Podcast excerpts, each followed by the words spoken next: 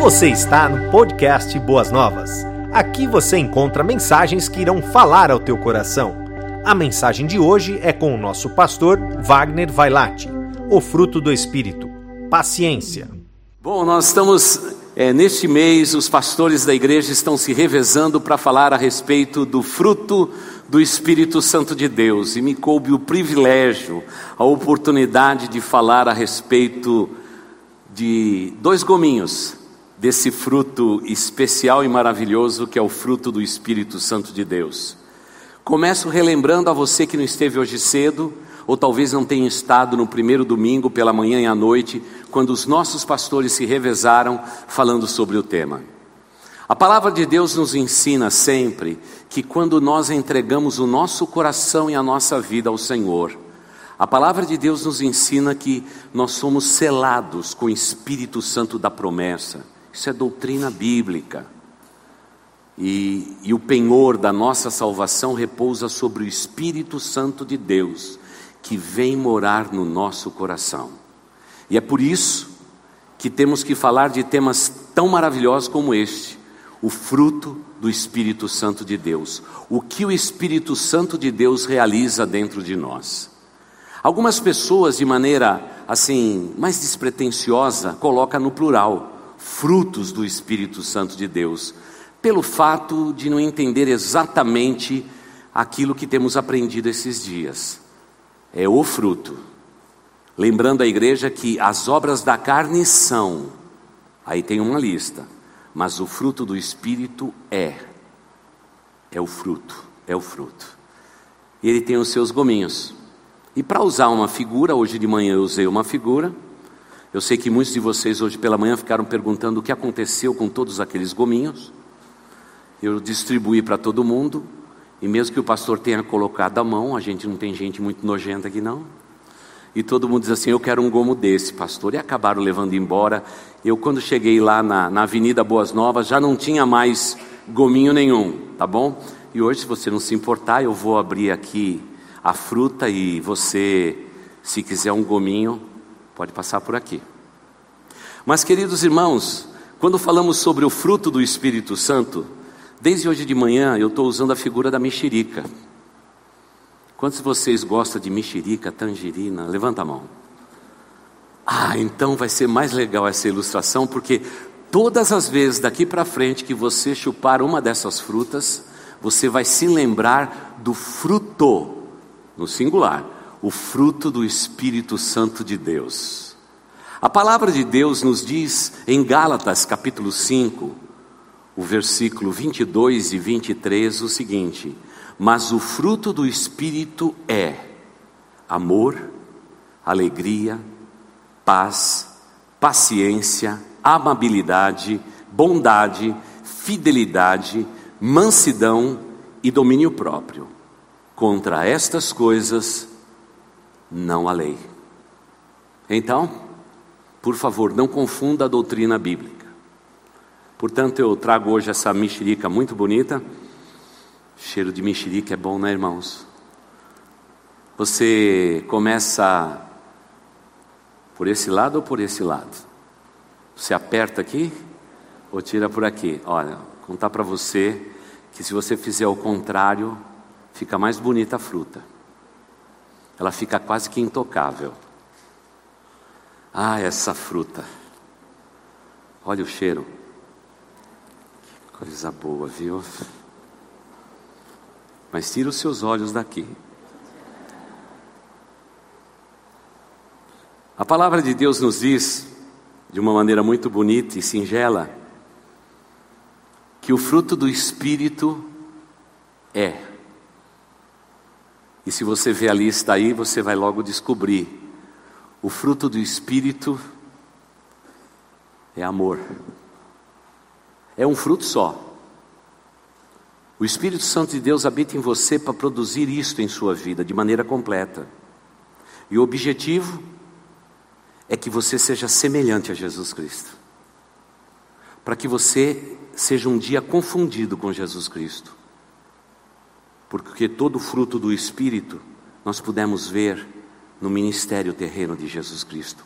Ele era firme, vigoroso, amável, compassivo, cheio de longanimidade. A paz repousava sobre a sua vida, estava tudo impresso nele. E é por isso que Deus não nos deixou órfãos, Ele nos deu do seu Espírito Santo. Meu irmão, minha irmã, você é a habitação do Espírito Santo da promessa. Ele habita em você. Você é tabernáculo de Deus. Você é habitação do Espírito Santo de Deus. E Ele, dentro de nós, quer produzir o fruto do Espírito. Ah, está o amor ali. Alegria. Não é? E a gente poderia fazer assim, né? Alegria. Como a gente ensina os netos a chupar mexerica. Aí eu não vou fazer os outros gestos porque vocês vão rir demais. A paz é outro gominho. A paciência. Nós vamos falar hoje de paciência. Quantos de vocês são pacientes? Não, não, vamos fazer a pergunta ao contrário. Quantos de vocês são impacientes? Vai, pecador, confessa e chora. Levanta a tua mão. Ó, não mente, hein? É, não é fácil não, pode abaixar, viu? Tem uns que quer estar tá quase pulando com a mão. Pastor, sou muito impaciente, eu não tenho paciência para nada. Isso é humano, isso é verdadeiro. Mas o Espírito Santo dentro de você vai produzir realmente a paciência, amabilidade, bondade, fidelidade mansidão, e essa deu certo. Domínio próprio. Ficou perfeito. Hoje de manhã sobrou um gomo, eu ia comer, mas aí era muito ofensivo para vocês. Mas quando o Espírito Santo de Deus foi nos dado, nós temos que entender que essa palavra, paciência ou longanimidade, uma palavra um pouco maior, em algumas versões da Bíblia, que significa paciência, uma pessoa longâmana, uma pessoa que tem ânimo longo, é uma pessoa realmente especial. É uma pessoa que, já pelo seu estilo de vida, pela segurança que possui, não baseada nela mesma, mas pela presença doce do Espírito dentro dela, esse grau de ponderação já torna esta pessoa diferente de todas as outras no mundo em que vivemos. Porque no mundo em que vivemos, nessa cultura líquida que nós estamos vivendo, as pessoas são completamente impacientes, irmãos. Tanto é impaciência, querida igreja, que tem gente agora que não vê a hora de terminar esse culto para ir embora. Tem gente que a gente diz assim: vamos terminar esse culto, fique em pé. As mulheres já começam a abrir a bolsa, passar batom. Impaciente, impaciente. Já viu os nossos jovens? Eles não têm parada com esses celulares na mão. A gente não consegue nem falar com eles. Parece que os olhos das pessoas hoje não se encontram mais conosco. Nós queremos encher o nosso coração de informação.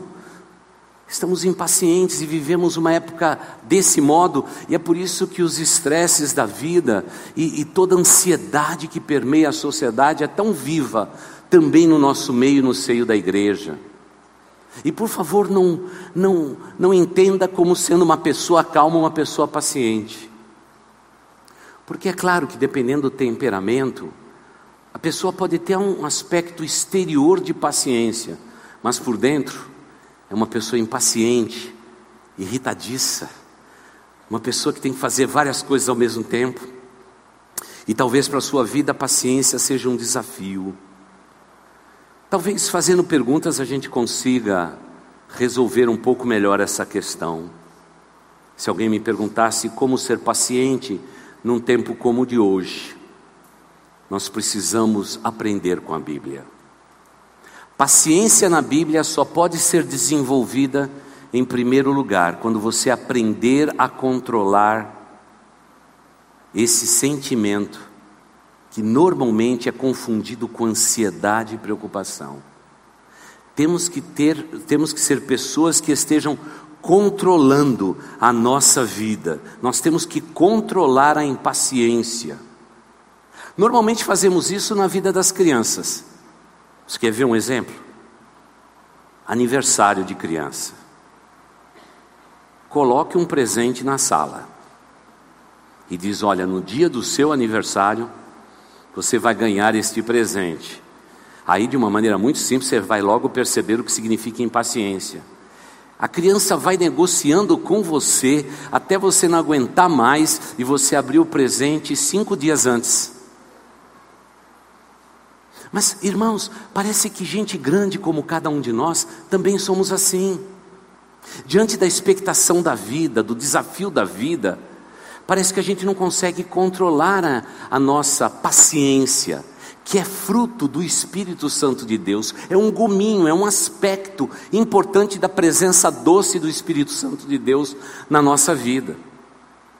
E para gente adulta, com carteira de habilitação, São Paulo é um lugar onde que a gente aprende sobre paciência. Você tem duas possibilidades: de ficar nervoso, irritado, gritar até com o marronzinho que está no meio da rua, ou você pode aproveitar esse momento para dizer: Senhor, já entendi. O Senhor quer desenvolver na minha vida paciência. Você já viu quando o marido diz para a mulher assim?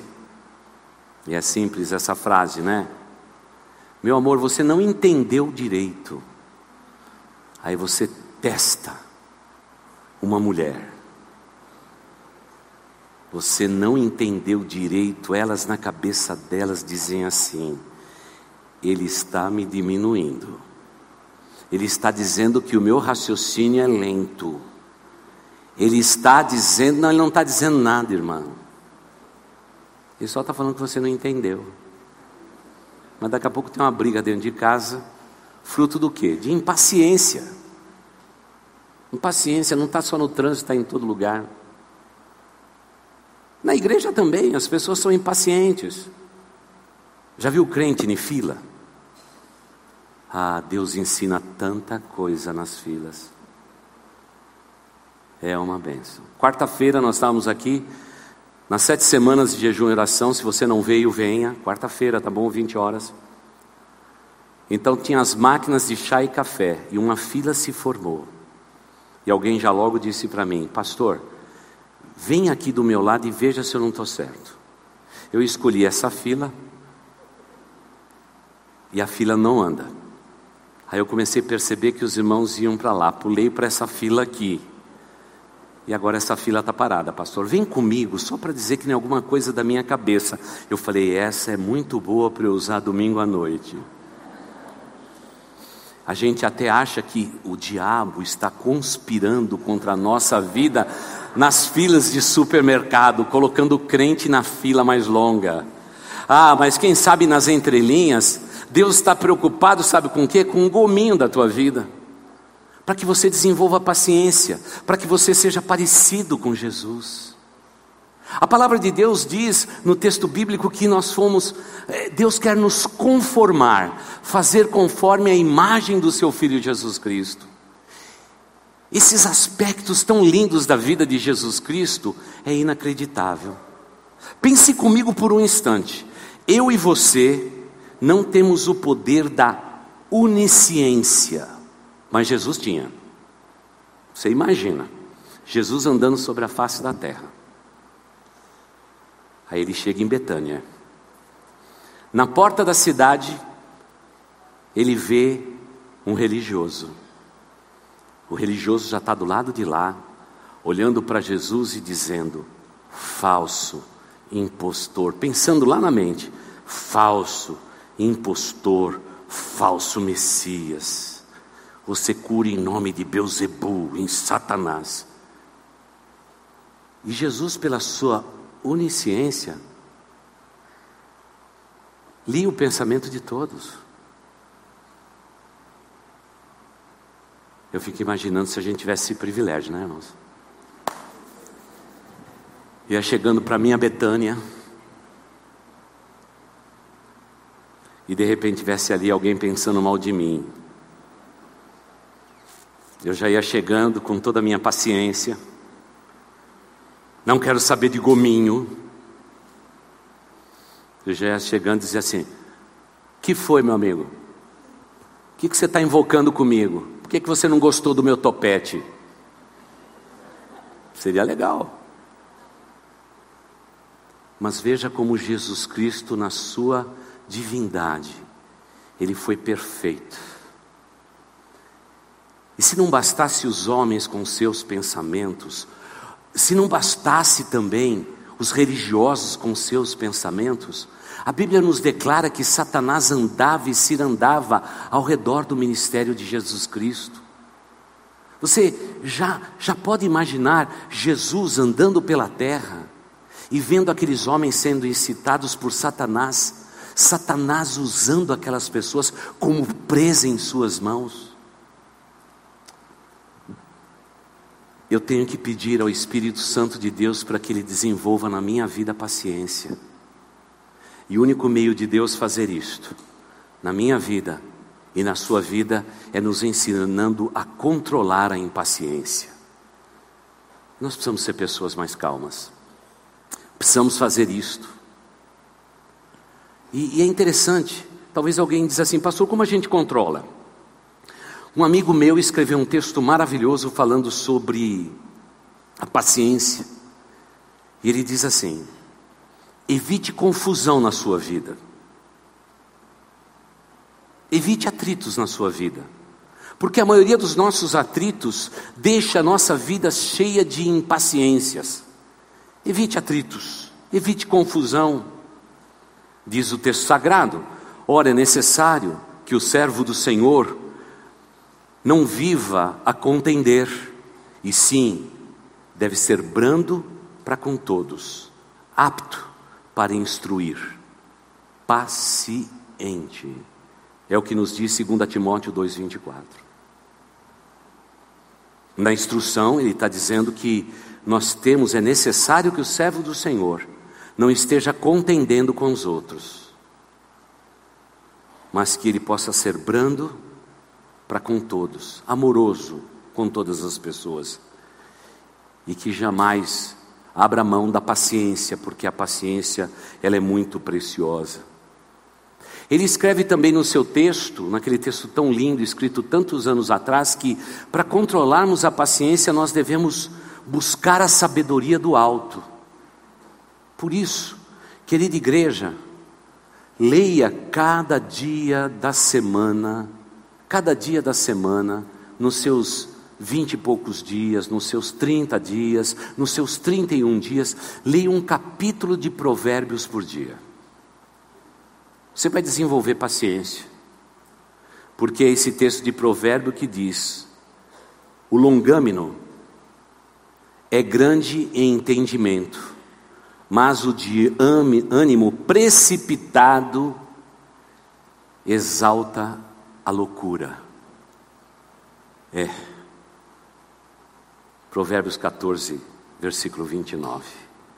Querida igreja, nós precisamos evitar atritos e confusões para vivermos uma vida baseado na paciência e na longanimidade. Mas precisamos buscar sabedoria, sabedoria que vem do alto. Há muitos anos atrás, quem aqui quem sabe da minha idade ou perto da minha idade, fez aquele curso Conflitos da Vida. E naquele livro, aquele americano passou pelo Brasil anos, ensinando o povo brasileiro, através do curso Conflitos da Vida, a entender o princípio da sabedoria. E o princípio dele era este: sabedoria é enxergar as nossas vidas do ponto de vista de Deus. Isso é sabedoria. Enxergar a nossa vida do ponto de vista de Deus. Provérbios nos ajuda a enxergarmos a nossa vida do ponto de vista de Deus. Por isso, é fácil. Leia um capítulo por dia, para o resto da sua vida. E você vai realmente redescobrir o sentimento do que é esse gominho chamado paciência, porque todos nós temos que buscar sabedoria, irmãos. Eu me lembro um tempo em que eu fui procurado em aconselhamento. Eu fui procurado em aconselhamento por uma pessoa e ela estava muito brava. Já aconteceu duas ou três vezes no meu ministério. Essa questão de casamento e recasamento, em que a gente tem que assumir os filhos uns dos outros. Isso tem acontecido nos dias atuais. E eu me lembro claramente que uma dessas senhoras, muitos anos atrás, me procurou e disse assim: Pastor, eu quero dizer que eu tenho lido muito a Bíblia e eu cheguei à conclusão seguinte: eu me casei e ganhei, além do meu marido, eu ganhei também um filho que ele tem. Esse filho é adolescente, está dando muito trabalho. E eu estava lendo a Bíblia outro dia e, e lá eu vi o momento em que Abraão e Sara chegaram à conclusão de repudiar o filho e mandar Ismael longe de casa. Pastor, eu quero saber se biblicamente eu posso mandar o menino embora de casa, porque eu não estou aguentando. Então, aí, nesse momento do aconselhamento, é que Deus enche a cabeça da gente de sabedoria. E aí eu fui no texto que ela me deu. Eu falei, pois é, Abraão e Sara de fato fizeram isto. E até hoje, Israel não tem sossego. Estão sempre brigando por um monte de areia. E a espada nunca saiu de Israel. É isso que a senhora quer na sua vida? A espada. Ela disse assim: Obrigado, pastor. Já entendi. Já entendi. Nós temos que olhar a nossa vida do ponto de vista de Deus, porque a maioria das decisões que nós temos tomado na nossa vida exclui paciência. Exclui. E todas as decisões que a gente toma, em momento de crise, não serve para nada, só para atrapalhar a nossa vida. Por isso que tem muita gente que diz assim, pastor, eu estou vivendo uma crise, eu preciso tomar uma decisão. Eu falo assim, vai para casa, não tome uma decisão nenhuma e a gente volta a conversar daqui 15 dias. Porque todas as decisões tomadas debaixo de pressão não são boas. Tome cuidado na sua vida. Porque Deus quer nos desenvolver de tal maneira pelo seu espírito para que a gente possa é com longanimidade e grande entendimento nós vamos viver a nossa vida, porque o precipitado, ele na verdade, algumas versões dizem assim, ele exala loucura, outros dizem exalta loucura, outros dizem se aferra à loucura, são as expressões bíblicas usadas. Se você perguntar para mim, como eu posso realmente desenvolver, como controlar a minha impaciência, em terceiro lugar, suporte as diferenças. Irmãos, não existe ninguém igual nesse mundo. Todos nós somos pessoas diferentes. Nós temos que aprender a conviver e suportar as diferenças. Efésios 4:2 diz assim: com toda humildade e mansidão, com longanimidade, suportando-vos uns aos outros em amor. É o que nos diz Efésios 4:2. O que é que Deus está dizendo aí? Eu tenho que dar uma pitadinha de paciência nos meus relacionamentos, porque as pessoas são diferentes, as pessoas pensam diferente. E muitas vezes nós vamos pelo caminho da confrontação ou do atrito e a gente só perde o nosso tempo. Nós só perdemos nosso tempo. Se você tentar disciplinar um tolo, você vai se parecer mais com um tolo. Porque essas pessoas, quando você dá uma reprimenda, eles te tornam inimigos deles. Nós temos que aprender a suportar as diferenças. Tem algumas coisas que não vão mudar. E a gente tem que ter a sabedoria de Deus de suportar as diferenças, principalmente nas horas de provocações. Quando alguém se volta contra você, isso acontece sempre na nossa vida, às vezes de graça. Eu me lembro de um vizinho que eu tinha, irmãos, eu nunca tive inimigo. E eu me lembro aquele dia triste, que eu disse para Deus assim: Senhor Deus, eu quero te agradecer, porque eu nunca tive um inimigo que me perseguiu.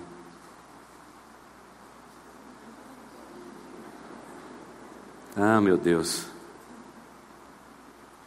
Passou uns 15, 20 dias, talvez nem um mês não deu. Eu ganhei um inimigo. Era Deus me testando. Mas sabe como a gente vence? A gente vence amando, aprendendo com todas as circunstâncias da vida. Eu tenho que controlar a minha vida, porque, irmãos, quando nós não controlamos as circunstâncias da nossa vida, as circunstâncias nos controlam. Quem é que controla você? É o Espírito Santo de Deus ou são as circunstâncias? Não deixe as circunstâncias te controlar. Controle as tuas circunstâncias. Você tem que tomar essa decisão para que realmente esse gomo da paciência seja verdadeiro na sua vida. E é tão bonito quando vivemos esta realidade. Os textos bíblicos se desdobram. Nós precisamos até mesmo falar a verdade em amor. Porque quando fazemos isto, estamos respeitando a diferença das pessoas. E me permita recordar à igreja algo que eu creio. Eu não creio que todos os seres humanos na face da terra sejam 100% verdadeiros. A maioria de nós, nós sublimamos determinadas verdades para não magoarmos e ferirmos os outros. E aí eu brinco, né? Os irmãos mais antigos da igreja sabem do meu exemplo. Vem aquele filho feio que dói. Penteia o cabelo de lado e diz assim para a mãe: Mãe, eu estou bonito. E a mãe diz: Você está lindo, meu filho. Não é verdade 100%, é meia verdade. Claro que o pastor está exagerando para ilustrar, porque até minha mãe olhou para mim e disse que eu era lindo. Mas eu estou tentando dizer que muitas vezes é interessante. A gente, para não magoar alguém, a gente deixa de dizer alguma coisa. Só que quando Deus diz que nós temos que viver a nossa vida de uma maneira é, entendendo as diferenças do mundo, muitas vezes a gente não aceita as diferenças. A gente gosta que o mundo seja visto pela nossa ótica. Ora, se a gente for tomar o pé da letra isso, é, nós vamos ter alguns problemas na nossa vida. Vamos ter algum problema, não é? Então, por exemplo, eu digo assim: irmão, você está bem? Está tudo bem com você? Ele diz assim: estou bem. Não é verdade, você está aqui passando um calor tremendo, se abanando, né? sonhando com ar-condicionado para essa igreja, mas você disse para mim: está bem, você não quer magoar a mim ou você não quer ficar magoado? Não, não, o que você está fazendo é aquilo que Deus pede para quem desenvolve paciência. Apesar do calor, eu estou bem. Apesar de determinada limitação, eu estou bem. Apesar desta dificuldade, eu estou bem. Se você quer realmente controlar a sua impaciência, aprenda uma coisa com Deus: aprenda a orar a respeito de tudo na sua vida. A oração deve preceder esse objeto de Deus trabalhar em nós no que diz respeito a esse item, a paciência. O texto de Filipenses 4,6 diz assim: já mencionamos de manhã, não andeis ansiosos de coisa alguma, em tudo, porém, sejam conhecidas diante de Deus as suas petições, pela oração ou através da oração, e pela súplica, pela tua intensa súplica, mas faça tudo isso com ações de graças com ações de graças. Às vezes, nasce um filho e o filho tem algum defeito físico. Qual é a oração que você faz? É oração de gratidão a Deus. Porque esse gominho da paciência já faz parte do teu ser. Porque um defeito aqui ou colar Irmãos, não vai fazer a menor diferença na intensidade do amor que eu tenho para um filho. Pelo contrário, talvez aquele que por algum motivo nasceu fragilizado é onde eu vou investir mais o meu cuidado. Por que será que com a nossa fraqueza ou com a nossa impaciência nós não fazemos a mesma coisa? Ninguém descarta um filho porque tem algum defeito. Pelo contrário, nós cristãos entendemos que quando uma criança tem alguma coisa que foge à normalidade, essa criança é especial aos olhos de Deus. E sabe o que vai acontecer? Vai dar coisa boa. Coisa boa. E aí eu vou até aproveitar aqui a irmã Sônia, que está bem aqui na minha frente, a irmã Sônia, ao lado da sua irmã querida. Irmã Sônia, eu me lembro daquele dia que nós fomos visitar o seu neto. E as pessoas que me antecederam naquela casa disseram que havia alguma coisa espiritual com aquele menino. E fui eu e a irmã Sônia visitar o neto.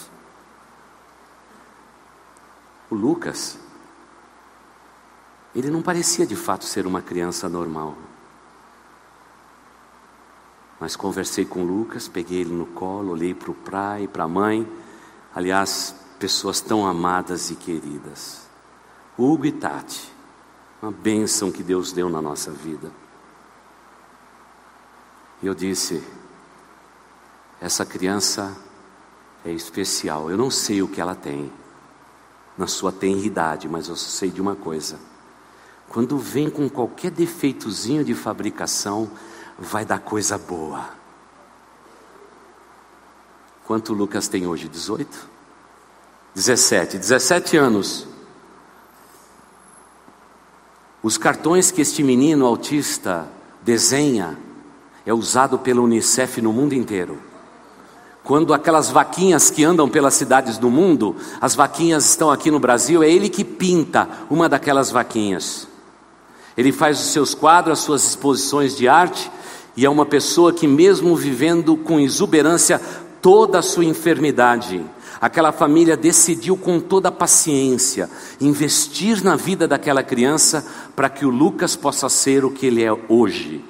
Um menino que senta ao nosso lado, conversa conosco e a gente se alegra na vida do Lucas e cada vez que pela rede social eu vejo uma vitória dele, eu volto no passado e digo: Senhor Deus, tu és um Deus grande um Deus que, até mesmo quando as coisas fogem ao nosso controle, o Senhor nos disciplina através da paciência, para que possamos abençoar o mundo inteiro, porque esta é a vontade do Pai. Quantas orações, irmãos, nós não fizemos pelo Lucas? Quantas vezes a Tati, que foi minha secretária, dizia: Pastor, mas eu acho que meu filho é tão frágil, como ele vai para a escola? E quantas vezes eu tinha que começar o dia orando pela Tati? Eu falei: Tati, Deus não faz nada errado, Deus faz tudo perfeito ao seu tempo. E a gente orava a Deus e agradecia pela vida dele. E hoje a vitória está aí. Como eu tenho orgulho do Lucas, porque eu sempre soube que quando alguém vem com um defeitozinho de fabricação, se receber pais que trabalham em amor, são pacientes e oram ao Deus eterno, sai coisa boa. Os testemunhos estão na nossa igreja em todo lugar e a gente glorifica a Deus, porque Deus nos ensina a celebrarmos e suportarmos a diferença através da oração. A oração é um remédio para a paciência. E aí eu quero fazer uma pequena abertura, dizendo o seguinte: a maioria das pessoas impacientes que eu encontro, são pessoas que oram pouco.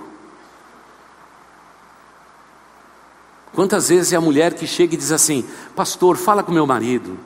Meu marido está tão nervoso, está tão agitado. Ai, pastor, esse, esse homem não para.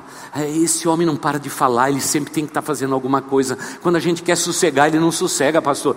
Pastor, eu vim aqui como último recurso. Dá um jeito nesse homem. E aí eu fico pensando, né? Vamos colocar na câmara de gás, morre de uma vez, já está salvo mesmo, vai para o céu. Aí eu seria impaciente. Está resolvido, né, irmão? Porque está salvo, né?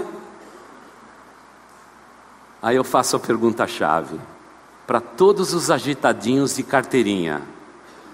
E aí eu quero falar com as esposas: você tem um agitadinho de carteirinha?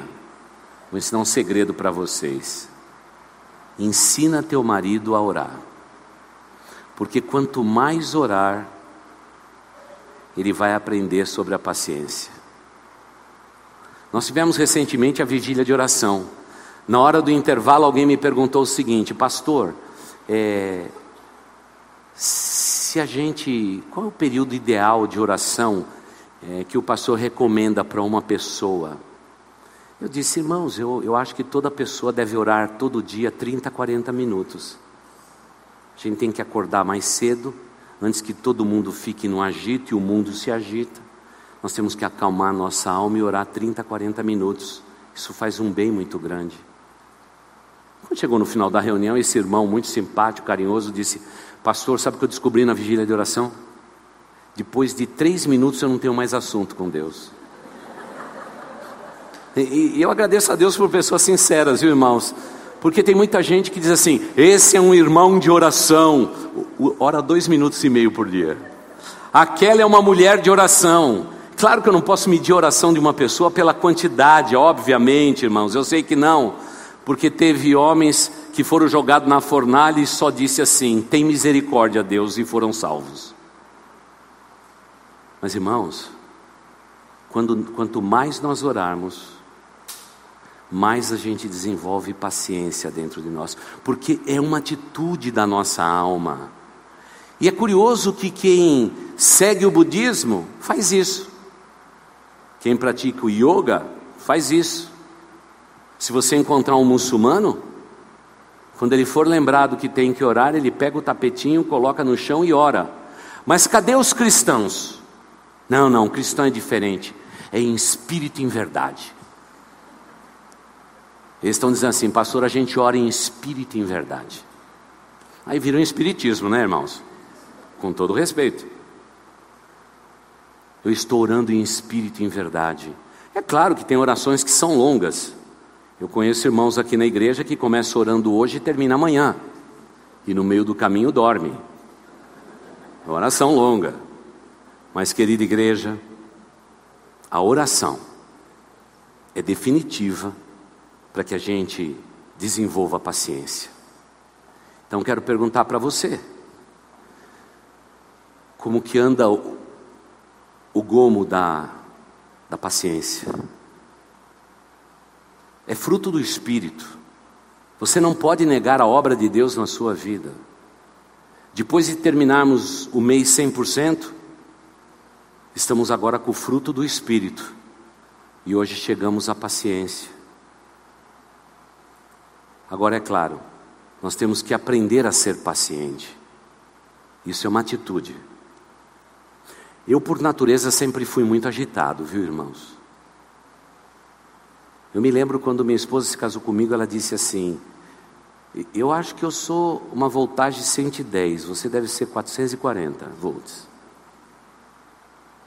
E é interessante como os opostos se atraem, né, irmãos? E tem muita gente que, quando vê os opostos se atraindo, diz: Eu acho que Deus errou no meu casamento. Não, acertou em cheio. Minha irmã pode ter certeza. Se gorila que está do teu lado é expressão do amor de Deus pela tua vida. Gorila, essa princesa que está do teu lado, é expressão do amor de Deus. Mas, pastor, nós somos diferentes. Ah, é dentro do casamento que a gente exerce a paciência. Ah, eu já comecei a entender o que Deus fez. Deus tem um senso de humor incrível. Ele deu para mim uma pessoa que é o oposto. E pior de tudo, que eu sou oposto para ela. E aí deu coisa boa, que nós estamos aprendendo um com o outro. Ah, eu me lembro daquele inverno, depois que nós nos casamos romanticamente. Ah, aquela madrugada fria, que só Deus podia ter criado. Eu estava debaixo do acolchoado e louvando a Deus pelo acolchoado e pela minha esposa estar tá ali do lado porque estava ficando quentinho, gostoso. E aí eu ouço uma voz. Não, não, não, não, não era a voz de Deus, era a voz da minha esposa mesmo.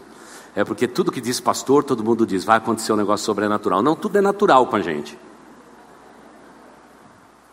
E ela disse para mim: Meu amor, eu estou com sede. Ai, irmãos, com todo o meu ser, com tudo que sou, deu vontade de dizer para ela: meu amor, o filtro está lá, levanta, toma a tua cama e anda em nome de Jesus. Você não está aleijada, mulher? Vai lá. E aí ela acrescentou uma palavra que eu nunca mais vou esquecer. Eu gosto sempre de tomar água enquanto eu durmo. Eu pensei comigo, nunca conversei a respeito disso com a minha sogra e com o meu sogro. Esses costumes noturnos. Aí confesso para os irmãos que eu saí com toda a energia daquela cama. E dizendo para o próprio Deus: Senhor Deus, esse eu preciso comprar um, um pijama longo, só para ir buscar água, porque ô casa fria que o Senhor me deu. Essa igreja podia ter achado uma casa aquecida para eu poder ir até lá e voltar. E peguei a água, coloquei do lado dela. E aí ela pegou o copo d'água foi lindo aquilo. Irmãos, ela deu um biquinho assim, ó.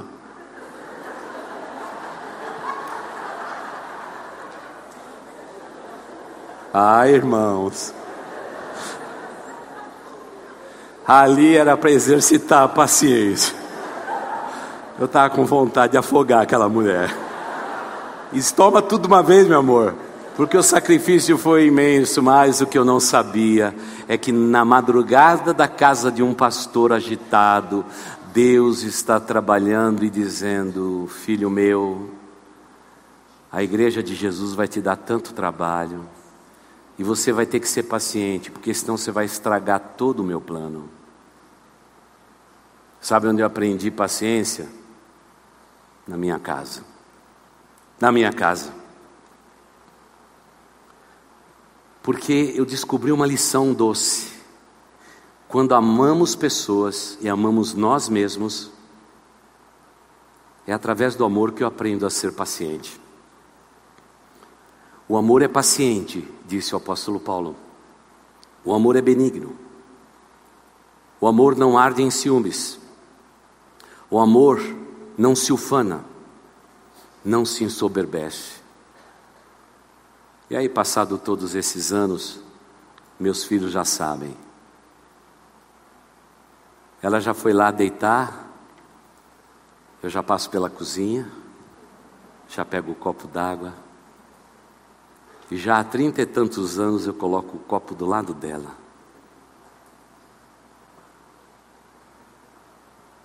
Porque aquele copo, para mim, não é simplesmente um copo d'água, é um símbolo onde que Deus tratou algumas coisas comigo. Porque até então, o gominho da paciência não fazia parte do fruto do Espírito Santo de Deus na minha vida. E para concluir, nós temos que aprender a aceitar a correção na nossa vida. Ah, como precisamos disso. Exortamos-vos também, irmãos, a que demoesteis os insubmissos, consoleis os desanimados, ampareis os fracos e sejam longâmenos para com todos. É o que diz Tessalonicenses 5,14. Deus quer desenvolver isso na vida da gente. E como já disse, Ele começa em casa passa também pela igreja e passa pelos nossos relacionamentos pessoais e interpessoais. Porque Deus vai colocar na nossa vida cada figurinha exatamente para nos moldar. Irmãos, não se engane. Você escolheria qualquer um dos doze que Jesus escolheu para estar no teu time? Eu acho que não. Tinha um bocado de gente desanimada ali. Tinha gente que duvidava. Tinha gente que gostava mais de rede do que ser pescador de homens. Tinha gente que só fazia conta. Até quando aquela boa Maria, irmã de Lázaro, quebrou o vaso de alabastro, ele fez conta. Puxa vida, daria 300 denários, daria para sustentar muito pobre. Talvez muitos desses homens você não escolheria para o seu time. Mas por que Jesus os escolheu? É porque esses homens, depois de Cristo Jesus, mesmo assim eles não estavam prontos até o Pentecostes. Imagine, Jesus ressuscitou. Uma mulher veio avisar que tiraram o corpo de Jesus da tumba. Quando ela bateu naquele cenáculo, aqueles homens ficaram apavorados, com medo. Jesus trabalhou na vida deles, mas faltava alguma coisa ainda na vida deles. Por isso que Jesus, 40 dias depois de ressurreto, ele apareceu no meio de todos, dando testemunho da sua ressurreição, e ele disse: Esperai em Jerusalém, até que do alto vocês sejam revestidos. Porque se eu não for por Pai, o Espírito Santo não pode vir. Esperar em Jerusalém, até que do alto vocês sejam revestidos. Eles aprenderam com Jesus Cristo, eles foram treinados por Cristo Jesus, mas faltava alguma coisa na vida dele é o Espírito Santo da promessa. E aí imagina só, no dia de Pentecostes, oh aleluia, o Espírito Santo de Deus desceu sobre aquela gente. E aquilo que era torto se endireitou. Aquilo que não tinha aparência de graça, amor e bondade foi revestido de toda graça e bondade. A tal ponto de um homem como Pedro, que disse que não negaria Jesus, que tinha uma espada escondida em algum lugar, ou pegou a espada do soldado, ninguém sabe, e aquele homem lá queria acertar no meio da cabeça de Malco. Mas sabe que pescador é, entende de pesca, né, irmãos? Aí acertou a orelha dele. Jesus operou um milagre ali. E disse: Pedro, guarda a espada, porque quem fere com a espada, com a espada será ferido. Esse é Pedro antes do Espírito. O Pedro depois do Espírito Santo, Deus diz assim: filhinhos, filhinhos. E é o mesmo Espírito Santo derramado no Pentecostes, é o Espírito que habita em você, meu irmão. Deus não faz acepção de pessoas. O mesmo Espírito que desceu lá no Pentecostes é o Espírito Santo que habita na minha vida e na sua vida. E ele habita na nossa vida para fazer com que cada gomozinho deste fruto único seja verdadeiro no meu coração, no teu coração, na minha vida e na tua vida. Oh, irmãos, o gomozinho da paciência, é um dos gominhos. Quero que você continue voltando à nossa igreja nessas próximas semanas, para que você possa compor o quadro perfeito do fruto do Espírito na sua vida. Estamos conclamando esta igreja, pelo nome de Jesus Cristo, para que sejamos pessoas onde o fruto do Espírito de Deus esteja realmente no centro da sua vida, impregnando os seus pensamentos, a sua maneira de ser. Porque aí nós teremos de fato uma igreja extraordinária, uma igreja maravilhosa, uma igreja tão especial. Pois tudo quanto outrora foi escrito para nosso ensino, foi escrito a fim de que, pela paciência e pela consolação das Escrituras, tenhamos esperança. Ora, o Deus da paciência e de toda consolação vos console para que vocês tenham o mesmo sentir uns para com os outros, segundo a pessoa de Jesus Cristo. Parece que toda a Escritura, tudo que já foi escrito, é para que a paciência seja desenvolvida em nós, para que sejamos semelhantes a Jesus Cristo. Porque afinal somos cristãos. Cristão significa pequenos cristos, que daqui a pouco vão sair desse santuário. Nesta semana vão andar pelas ruas, vão povoar as universidades, os colégios, andarão pelas ruas de São Paulo. E onde vocês forem, povo de Deus, não se esqueça do fruto do Espírito. Até as pessoas mais difíceis deste mundo, trate-as com amor e com paciência. Porque a paciência ela tem um poder terapêutico que nós não sabemos entender. Mas só Deus opera através de um coração paciente. Por favor, aprenda a ser paciente. Comece com aqueles da sua casa. Teu filho está um pouco rebelde. Fique tranquilo. Aquele menino, aquela menina foi consagrada a Deus no altar de Deus. Fica tranquilo. Ele vai voltar. Seja paciente. Continue tratando o seu filho com toda a paciência, apesar de tudo. Porque aquele que é paciente é como o herói da guerra.